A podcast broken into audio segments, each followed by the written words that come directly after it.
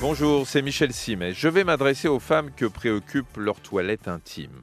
On ne plaisante pas avec la zone génitale.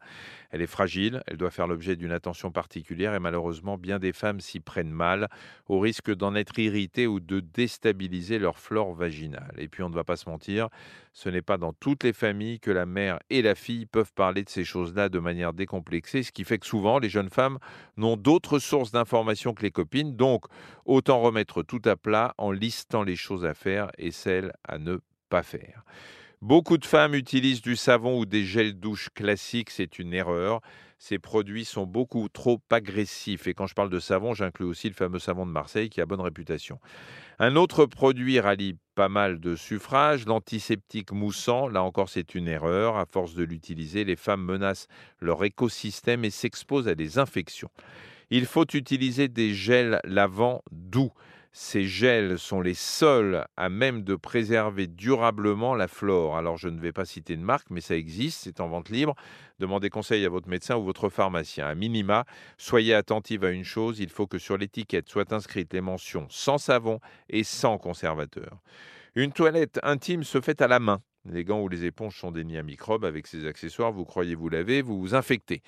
Donc la toilette se fait à la main, mais vous devez vous laver les mains avant de la faire, bien sûr. Après, il faut aller dans le bon sens, et le bon sens, c'est de l'avant vers l'arrière. Une fois tout ça terminé, on utilise une serviette personnelle, on évite de frotter avec trop d'ardeur, il suffit de tamponner pour sécher. J'ajoute que si vous pratiquez la douche vaginale, c'est une habitude dont il vaudrait mieux se défaire. Cette forme de toilette invasive détruit la flore vaginale. Vous savez, la nature n'est pas trop mal faite, elle a prévu que le vagin sécrète tout ce qu'il faut pour s'auto-nettoyer. Donc, laissons-le faire. D'autres conseils, utilisez des sous-vêtements en coton, limiter le port de protège-slip, ne pas porter de vêtements trop serrés, hein, c'est source de frottement donc d'irritation, ne pas porter de sous-vêtements la nuit, oublier les parfums ou déodorants, et oui certains l'ont rêvé, d'autres l'ont fait, et surtout se dire que le mieux est l'ennemi du bien. Le manque d'hygiène est évidemment néfaste, mais il faut savoir que l'excès d'hygiène l'est tout autant, et à force, affaiblit l'organisme et favorise des infections. Donc la toilette intime, sauf en période de règles, c'est une fois par jour. Et c'est vrai quand même, il peut y avoir des dérogations certains soirs de fête, mais ça, ça ne nous regarde pas.